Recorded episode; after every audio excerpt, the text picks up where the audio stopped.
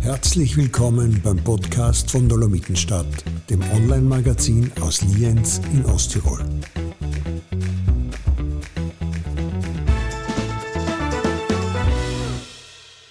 Ich habe gedacht, ich mache irgendwas falsch.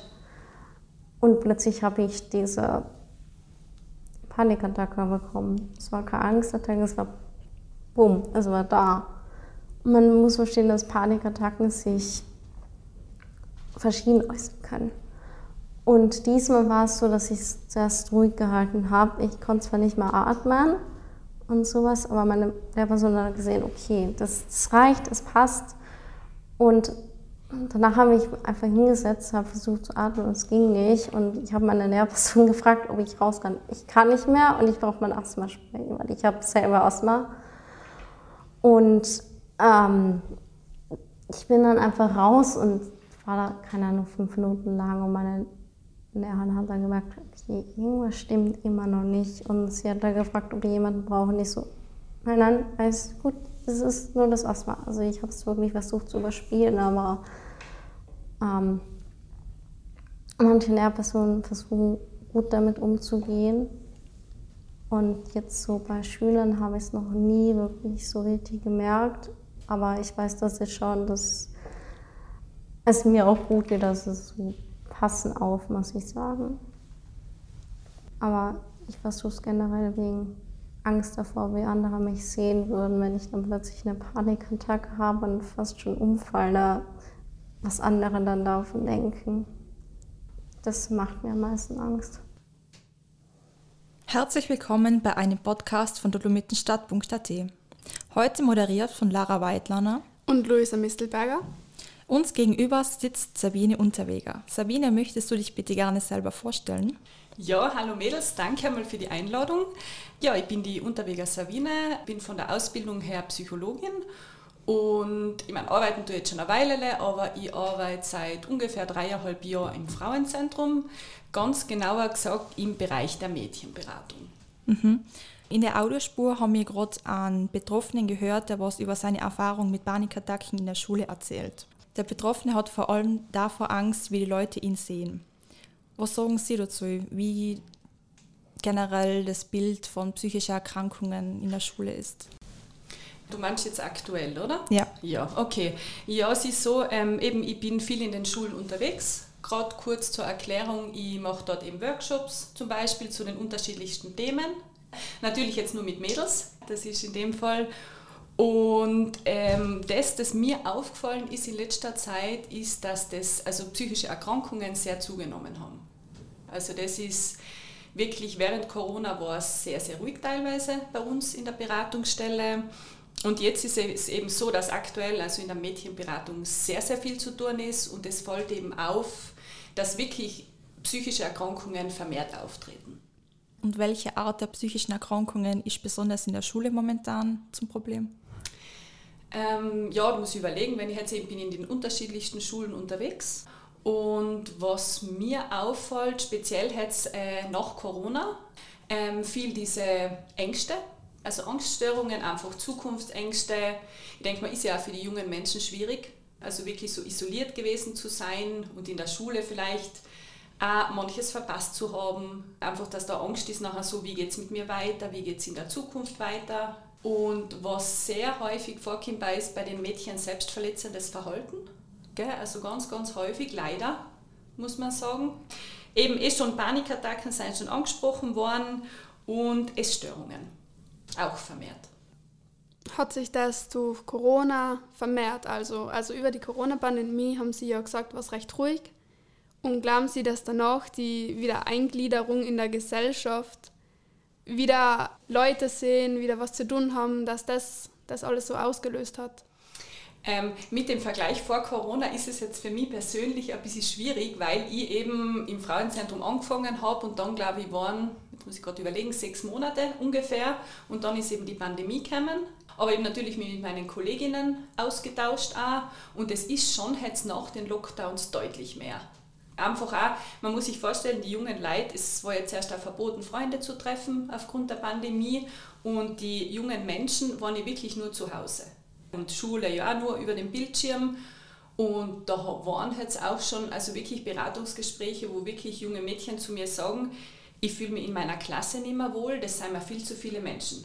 Also da sprechen wir nicht von einem Konzert, wo wirklich, keine Ahnung, 30, 40.000 Menschen sein, sondern wirklich von einer Schulklasse. Natürlich auch nicht überall gleich, aber wirklich da echt eine Panik, nicht mehr da drin sitzen können und nachher mit den typischen Symptomen eben auch von Panikattacken, Schwindel, Zittern, äh, Herzrasen und so nach dem Motto nachher so, ich muss jetzt flüchten, ich brauche einen Ausweg. Und wenn man sich jetzt wirklich in der Situation befindet, man sitzt im Klassenraum, man spürt, man kriegt keine Luft mehr, man beginnt zu schwitzen und man fühlt, wie die Panik in einem aufsteigt, was kann man da akut dagegen machen?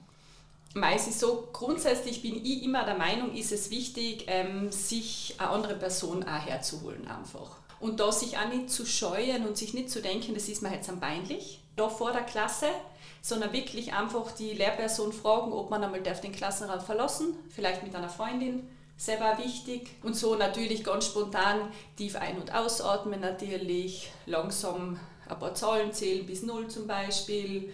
Ja, eben wie gesagt, tief ein- und ausatmen. Frische Luft ist natürlich auch ganz, ganz wichtig. Aber ich finde es immer wichtig, dass man sich wem anvertraut.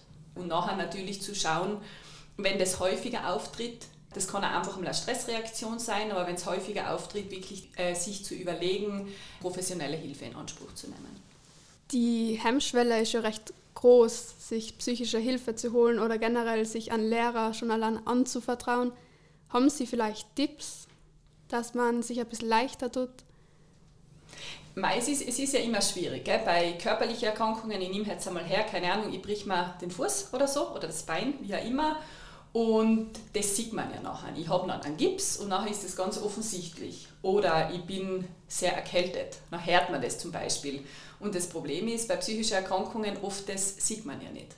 Und trotzdem, ich finde es einfach wichtig, den jungen Menschen auch so in der Schule immer zu vermitteln, der Mensch besteht aus Körper und Psyche. Und wirklich den jungen Menschen äh, zu vermitteln, dass einfach der Körper gesund sein sollte, aber auch die Psyche dass der genauso wichtig ist. Und dass das man sich nicht scheuen soll, da nachher herzugehen und zu sagen, okay, und jetzt gehe ich mal in eine Beratungseinrichtung. Oder ich gehe mal zu einer Psychologin, zum Psychologen, Schulpsychologie zum Beispiel auch.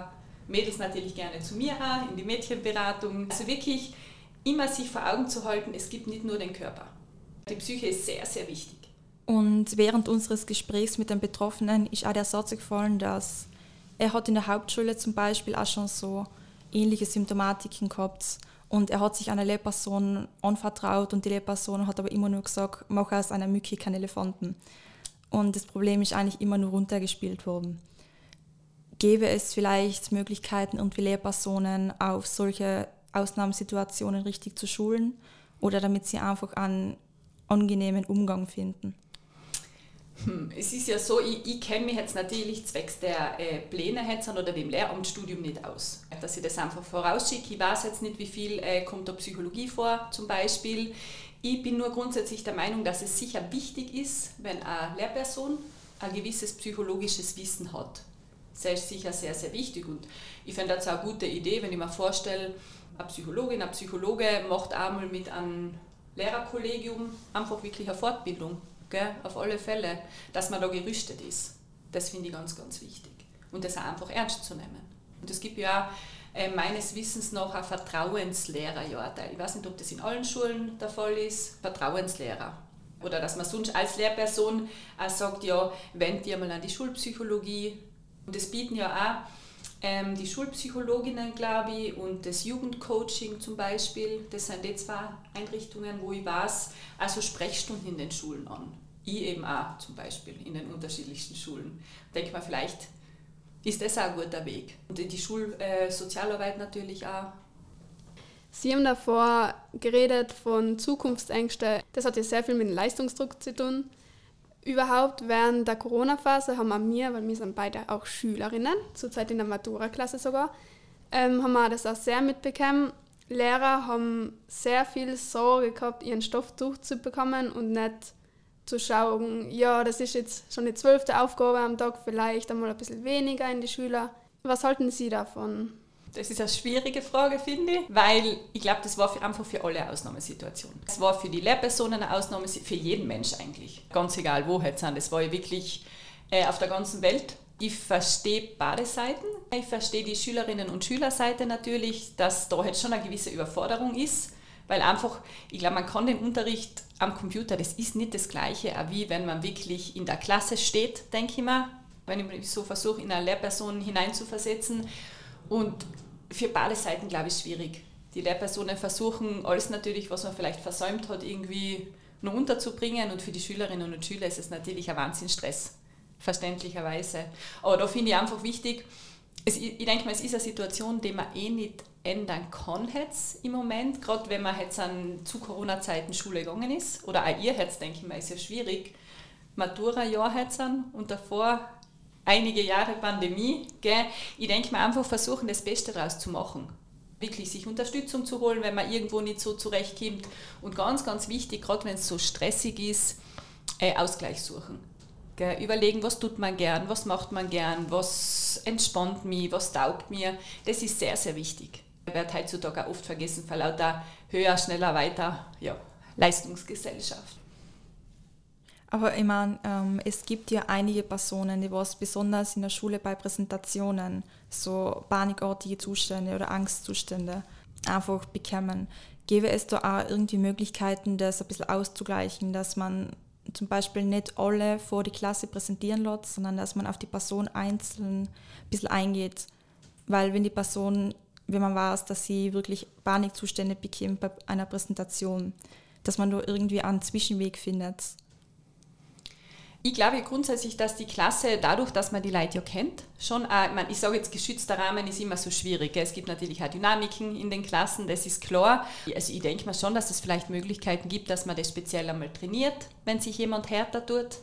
Gesamt gesehen denke ich mal, es ist halt in der heutigen Zeit irgendwie brutal wichtig, auch präsentieren zu können.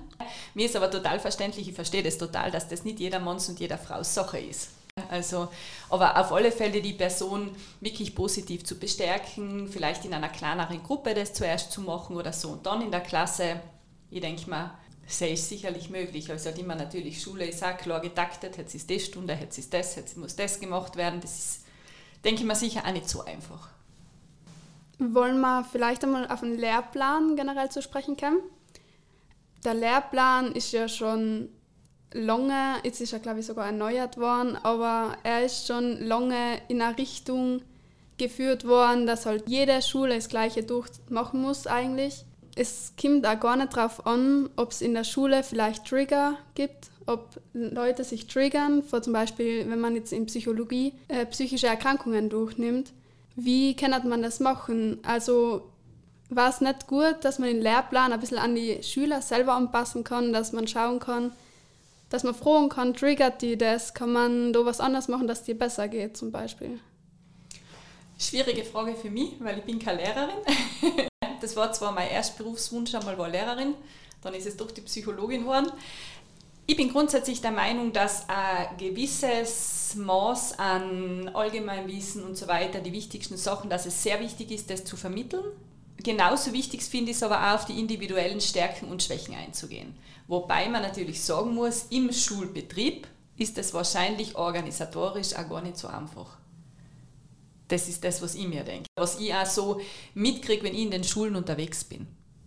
Das ist, das ist natürlich, das könnte man sicherlich, denke ich mal, auch vielleicht mit Direktorinnen und Direktoren oder Lehrpersonen, Schulpsychologie könnte man das sicher heiß diskutieren, denke ich mal, auf alle Fälle. Aber da ist für mich jetzt auch schwierig, da jetzt eine Einschätzung zu treffen. Ich bin like grundsätzlich der Meinung, ein gewisses Maß muss einfach da sein. Das ist zum Lernen, das ist zu machen, aber schon auch Stärken natürlich fördern gell? und auf Schwächen eingehen. Wie gesagt, so eine Sachen sind ja oft so in der Theorie leicht, aber in der Praxis jetzt nicht so leicht umzusetzen. Theorie und Praxis, das ist ja immer, das ist ja immer ein großer Unterschied. Und so denke ich auch in der Schule. Das ist sicher für, für die Lehrpersonen heutzutage auch oft nicht, nicht leicht. Die leisten eh vieles.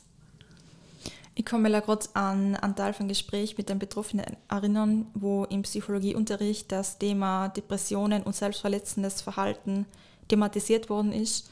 Und er hat Probleme damit. Und es ist dann darüber geredet worden und informiert worden, ohne dass vorher eine Art der Ankündigung irgendwie getroffen worden ist, dass eine Triggerwarnung ist. Und ihn persönlich hat es dann halt wirklich einfach getriggert, sodass er sich gewünscht hätte, dass er die Möglichkeit gehabt hätte, den Raum zu verlassen. Wie stehen Sie da dazu? Ich finde es grundsätzlich wichtig, die Sachen einfach offen anzusprechen. Ich kann zum Beispiel, wenn ich jetzt Psychologie unterrichten würde, kann ich ja das am Anfang ansprechen. Es geht halt um das und das Thema. Ähm, Gibt es jemanden, ähm, was Schwierigkeiten hat damit? Ich bin immer einfach grundsätzlich dafür, die Sachen sehr, sehr offen und klar anzusprechen. Das wäre zum Beispiel eine Möglichkeit, da am Anfang nachzufragen, ähm, wie geht es euch damit? Habt ihr Erfahrungen damit? Wenn sich jemand von euch unwohl fühlt, bitte sagen. Das ist mir in den Workshops zum Beispiel immer wichtig. Weil da geht es natürlich auch äh, manchmal um psychische Erkrankungen. Oder wenn ich zum Beispiel jetzt eine Fantasiereise mache, da muss ich auch darauf achten. Das kann ja bei Menschen auch was triggern. Gell, da muss ich dann, da frage ich nachher eben, ist das in Ordnung für euch alle? Könnt ihr euch das vorstellen? Wenn sich jemand nicht wohlfühlt, bitte sofort melden, so in die Richtung das ist sicherlich. Aber wie gesagt, ich glaube, da tue ich mir in den Workshops als Person, die von außen in die Schule kommt, sicher. Ähm, was Sie gerade erwähnt haben, dass Sie Workshops machen in den Schulen. Welche Themen kommen immer wieder auf? Über welche Themen drehen sich die Workshops meistens? Oder ist das ganz unterschiedlich? Aktuell, aktuell überlege gerade, ähm, was aktuell leider, muss man sagen, ein großes Thema ist, ist Mobbing in den Schulen. Leider muss ich immer sagen, weil das ist wirklich für die betroffenen äh, Schülerinnen und Schüler sehr, sehr schlimm. Okay, also das kann wirklich ein, ein Trauma sein. Ähm, psychische Erkrankungen sind ein großes Thema und bei mir jetzt natürlich speziell, weil ich vom Frauenzentrum, von der Mädchenberatung komme, einfach auch so, dass die Frauen die Mädchen stärken. Selbstwert, Grenzen setzen, Stopp sagen, und jetzt überlege ich gerade, genau, und Entspannungstechniken und Stressmanagement. Das hat zum Beispiel ein Workshop von mir, wird von den Schulen auch gerne angenommen als Workshop. Wollen Sie vielleicht einmal kurz erzählen, wie so ein, wenn jetzt ein Mädchen zu Ihnen kommt mit irgendeinen Problemen, wie das abläuft? Ja, also das Mädchen meldet sich zuerst entweder per Telefon bei mir zum Beispiel oder per E-Mail oder es melden sich auch, wenn es jetzt ein jüngere Mädels sein, die Eltern zum Beispiel Mama, Papa oder so. Oder es hat das Mädchen schon mit einer Lehrerin gesprochen und die Lehrerin meldet sich im Auftrag, sage ich einmal, des Mädchens. Und dann mache ich mit dem Mädchen einen Termin aus und dann kommt das Mädchen zu mir ins Büro. Das ist in der Schweizer Gasse 26 im zweiten Stock. Und dann ist es so, das Mädchen kann allein zu mir kommen, es kann eine Freundin mitnehmen, das kann Hausnummer die Mama mitnehmen, kann die Oma mitnehmen, das ist eigentlich ganz egal. Ja, und dann schauen wir uns das Thema mal an. Ganz wichtig zu sagen ist, dass die Beratung bei uns kostenlos ist, dass ich natürlich der Schweigepflicht unterliegt, genauso wie Arzt, der Ärztin zum Beispiel. Ja, und dann schauen wir uns das an und dann schauen wir, wie wir da für das Mädchen die beste Lösung finden. Gell? Und das kann, das Mädchen kann einmal zu mir kommen, kann öfter zu mir kommen, ist ganz unterschiedlich. Es gibt auch Mädchen, die kommen schon sicher über ein Jahr zu mir. Ähm, ich möchte noch mal kurz das Thema mit Therapieplätzen ansprechen weil der Betroffene hat erwähnt, wie schwer es ist, in Lienz wirklich einen Therapieplatz zu finden und dass die Kosten auch in erschreckender Höhe liegen. Wie kann man das Problem irgendwie jetzt so lösen, dass Menschen, die was Probleme haben und wirklich einen Therapieplatz suchen, aber keinen bekommen? Wie kann man da das Problem lösen? Das war super, wenn ich jetzt die Lösung gewusst ähm, ja, das ist, das ist leider ein schwieriges Thema und es wird immer schwieriger. Es gibt diese Tiroler Modellplätze, aber die sind meistens auch voll oder sehr, sehr lang leider voll. Das, was ich jetzt so als Tipp geben würde, wenn man jetzt wirklich eine Psychotherapie braucht und man aktuell jetzt äh, keinen Platz kriegt, dass man sonst vielleicht einfach versucht, über eine andere Beratungseinrichtung das zumindest zu überbrücken. Zum Beispiel auch jetzt bei Jungs die Männerberatung, nennt sich Mannsbilder zum Beispiel, das Jugendcoaching, die mobile Jugendarbeit, Schulpsychologie. Ähm, ich hoffe, ich vergesse jetzt niemanden von den sozialen Einrichtungen für Jugendliche. Ansonsten, es war keine böse Absicht. Oder zum Beispiel jetzt an die Mädchenberatung bei mir. Ich bin jetzt keine Psychotherapeutin, bin aber klinische und Gesundheitspsychologin und Notfallpsychologin und dass man da dann gemeinsam versucht, einen Platz zu finden. Mhm. Es ist leider sehr, sehr schwierig, ich weiß. Mir würde auch noch interessieren, inwiefern sich psychische Erkrankungen bei Jungen und bei Mädchen unterscheiden. Ob da andere Auswirkungen sein oder ob andere psychische Erkrankungen häufiger bei dem Geschlecht oder bei dem Geschlecht aufkommen. Mein Problem ist jetzt, dass ich jetzt so zu den Jungs in letzter Zeit gar nichts sagen kann, weil ich eben nur mit Mädchen zu tun habe. Aber es ist so, wie die Geschlechter sonst auch oft unterschiedlich sein, wobei man natürlich jetzt nicht sagen kann, ähm, ein Mädchen ist typisch so oder ein Junge ist typisch so. Das ist es ja nicht. Gell? Jeder Mensch ist individuell. Was ich schon glaube, hätte also allgemein gesehen, dass Mädchen eher sich trauen, auch Hilfe zu suchen. Also das kann ich jetzt ganz positiv äh, von meiner letzten Beratungstätigkeit zu den letzten Monaten sagen. Es wird immer mehr, dass die Mädchen wirklich sagen, na, jetzt keine Ahnung, meine Freundin hat sich da mal Hilfe geholt und mir geht es auch nicht gut und ich hole mir das jetzt auch. Also das war zum Beispiel ein Unterschied. Aber sonst, wie gesagt, eben zu den Jungs, das ist immer schwierig. Da hätte es viel dazu zu sagen von meiner Warte aus. Hat es vielleicht mit der toxischen Männlichkeit was zu tun? Von die stereotypischen Bildern, Männer dürfen nicht weinen, dürfen keine Gefühle zeigen, dürfen nicht Pink tragen oder so ganz viele Sachen, die was noch von 1900 irgendwas sind. Glauben Sie, dass das mit dem noch immer zu tun hat im Jahr 2023, dass das noch immer so in die Köpfe von die Menschen drinnen ist? Ähm, das beantworte ich mit einem klaren Ja. Und muss gleich sagen, ich habe einen Workshop davor vergessen. Was wir auch machen, das ähm, machen die Kollegin, Kollegin von mir, die Magistra Caroline Reiner, ist Juristin und ich, wir machen da gemeinsam einen Workshop auch in den Schulen, der nennt sich Sexismus und Gleichberechtigung, wo wir eh jetzt beim Thema sein, dass einfach die Rollenbilder noch sehr, sehr klar verteilt sind. Die Frau ist eher so die Soziale und die darf einmal weinen und der Mann muss der Starke sein und der Beschützer und der weint nicht und der ist stark und also absolut, absolut kann ich definitiv mit Ja beantworten. Kann das sein mit Osttirol, dass wir einfach umzingelt von Bergen in einem kleinen Bezirk wohnen und nicht so viel Diversity wie zum Beispiel in Wien oder sowas, dass wir einfach nur mehr ländlicher sein? Ähm, ich habe jetzt natürlich nicht den Vergleich zu den großen Städten oder zu den größeren Städten, aber ich glaube schon, dass bei uns sicher die klassischen Rollenbilder noch sehr, wie sagt man, sehr, ja, die sind sehr verwurzelt. No, auf alle Fälle, auf alle Fälle. Das ist bei uns sicher also in den, ich weiß jetzt nicht inwieweit, ich sehe auch manchmal Unterschiede zwischen der Stadt Lienz und zwischen die Täler bei uns, dass da schon auch noch Unterschiede gibt. Ja, das kann ich absolut unterschreiben. Hoffen wir mal, dass das in der Zukunft ein bisschen lockerer, dass das ein bisschen lockerer gesehen wird, dass es sich ein bisschen ändert. Was könnte man vielleicht aktiv in die Richtung machen, damit das ein bisschen aufgebrochen wird? Stellt sich jetzt mir so die Frage. Ja, eben zum Beispiel in unserem Workshop gehen wir ganz klar auf das ein. Einfach einmal, äh, wie sagt man denn, den Jugendlichen auch zu sagen, keine Ahnung, wann hat eine Frau erst wählen dürfen, wann hat eine Frau erst dürfen Auto fahren. Bitte jetzt nicht die Jahreszahlen fragen, weil auswendig habe ich es leider nicht herzunehmen. Ähm, einfach da dafür zu sensibilisieren, dass es absolut in Ordnung ist, wenn ein Mädchen sagt, so und ich wäre jetzt Tischlerin. Einfach das wirklich anzunehmen mehr, aber ich glaube, das braucht noch.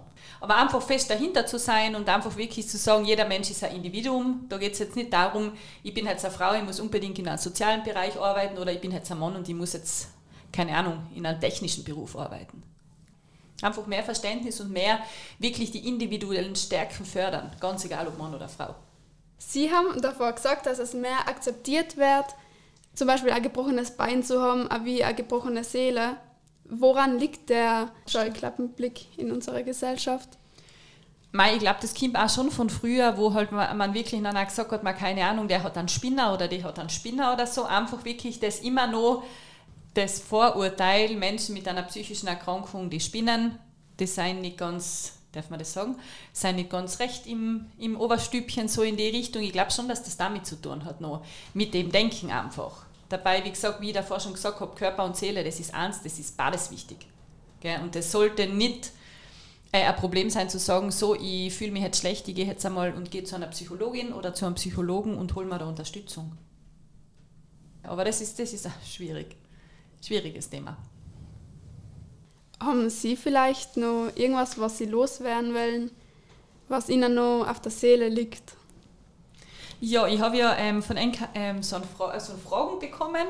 Habe mir die eben durchgesaugt natürlich auch und ein bisschen vorbereitet und habe mir dann am Schluss nur aufgeschrieben zusätzliche Inputs, also falls mir so zu dem Thema psychische Erkrankungen und so noch was einfällt. Und was mir auffällt, so in den Beratungsgesprächen in letzter Zeit, äh, diese neuen Medien, so wie, ich nenne sie jetzt einfach like TikTok, Snapchat und so weiter, die, ah, diese virtuelle Welt irgendwie, dass das immer mehr wird und ich sage immer zu den Jugendlichen, das ist ja keine reale Welt. Das ist, das ist das Handy und da kann man was machen und das ist ja total fortschrittlich und total lässig. Ähm, ich bin da immer wieder schockiert über die Bildschirmzeiten, was junge Menschen teilweise haben, wo ich mir nachher denke, wie geht sich das aus? Schule, Hausübung, weiß ich nicht, vielleicht noch irgendein Hobby, keine Ahnung, Musik oder Sport oder so und dann noch so und so lange Bildschirmzeit und schlafen, schlafen war ja auch ganz wichtig. Da bin ich oft schockiert. Also das ist ein großes Thema und das einfach, denke ich mir, manchmal Jugendliche schon denken, das Internet ist ein rechtsfreier Raum, was es natürlich nicht ist wo man leichter auch jemanden fertig machen kann oder gerade dieses Verschicken von Nacktbildern zum Beispiel, das ist Sigi als ein großes Problem bei Cybermobbing, da liegt die Hemmschwelle ja generell niedriger, weil wenn man jetzt wirklich in der realen Welt, sage ich mal, wird man ja auch nicht zur Person zwischen gehen und einfach sagen, ja, du bist das und das. Im Internet liegt es meistens drunter. Im Internet ist meistens leichter, eine Person jetzt einen Hate-Kommentar zu schreiben. Woran denken Sie, liegt es, dass die Hemmschwelle einfach generell so niedrig ist, dass man teils fremde oder bekannte Personen wirklich einfach bedroht? Ich glaube, das ist also im Internet einfach das, dass man unter anonymer unterwegs ist. Also da fällt es viel, viel leichter. Das ist ja sonst ähm, beim Mobbing so, in der Gruppe ist es ja auch viel leichter, gell? weil es immer als Person allein. Aber wie gesagt, im Internet, das ist wirklich, also da, da kann man ja Sachen aufführen, ich bin immer wieder schockiert. Und das, also ich finde das Internet super und auch Handy super, wirklich. Aber da einfach einen gesunden Umgang damit zu lernen, sehr würde ich sehr, sehr wichtig finden, auch für Jugendliche und für deren Entwicklung. Das ist sogar ein neues Schulfach, oder? In der Mittelschule gibt es jetzt ein Schulfach, irgendetwas mit digitale Kompetenz oder sowas. Also sie fangen schon damit an, ein bisschen in die bessere Richtung zu gehen. Aber würden Sie dann sagen, dass Social Media wirklich so einen großen Einfluss auf die Psyche von Jugendlichen oder generell von Menschen, dass er viel Einfluss hat. Ja, glaube ich schon.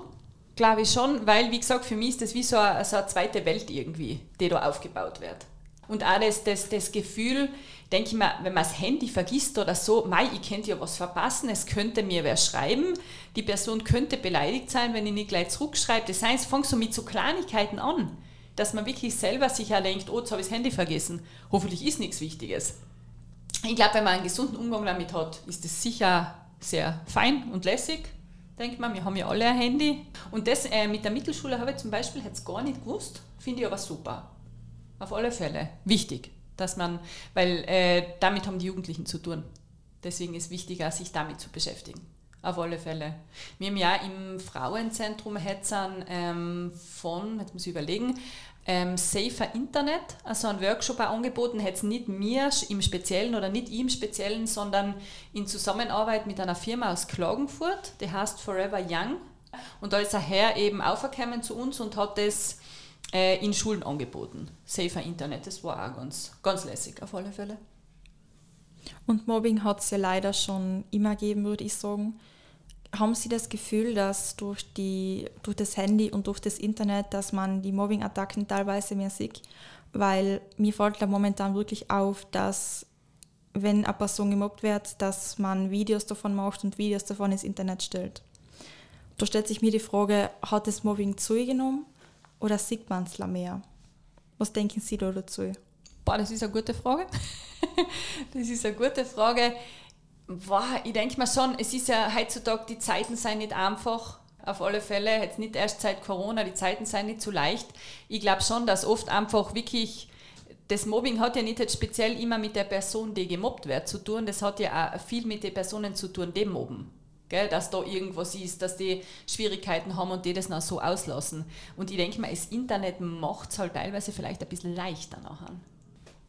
Haben Sie vielleicht nur ein Thema, was jetzt aktuell in Lienz die Jugendlichen besonders beschäftigt? Gute Frage, wieder wie immer gute Frage. ähm, was beschäftigt die Jugendlichen in Lienz? Wie gesagt, ich kann immer nur von meiner Warte als Mädchenberaterin im Frauenzentrum ausgehen. Ähm, ja, schon das, das, die Zukunftsängste, das ist ein großes Thema. Das ist ganz ein großes Thema, in welcher Form auch immer.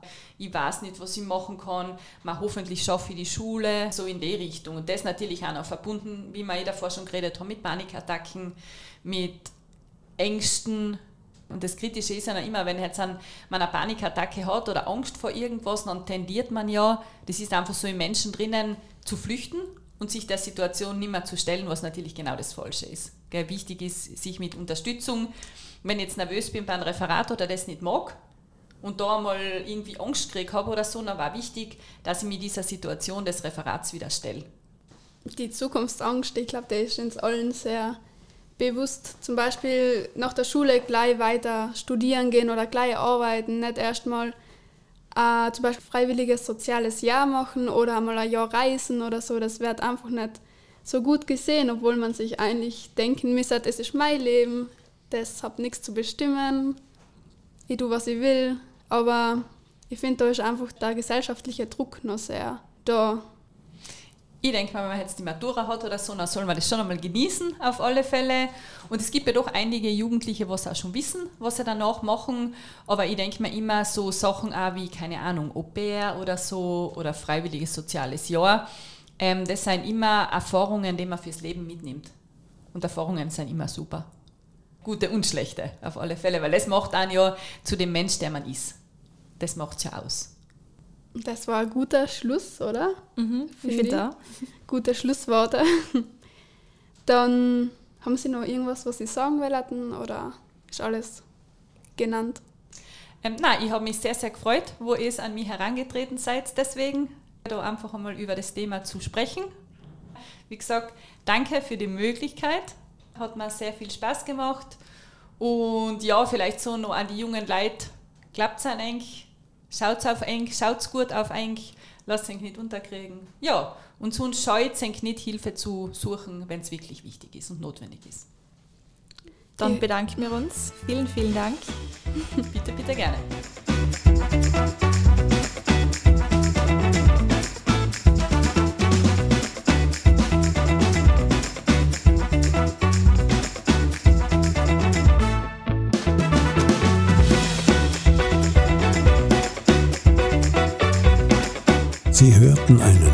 Podcast von Dolomitenstadt.at, dem Online-Magazin aus Lienz in Osttirol.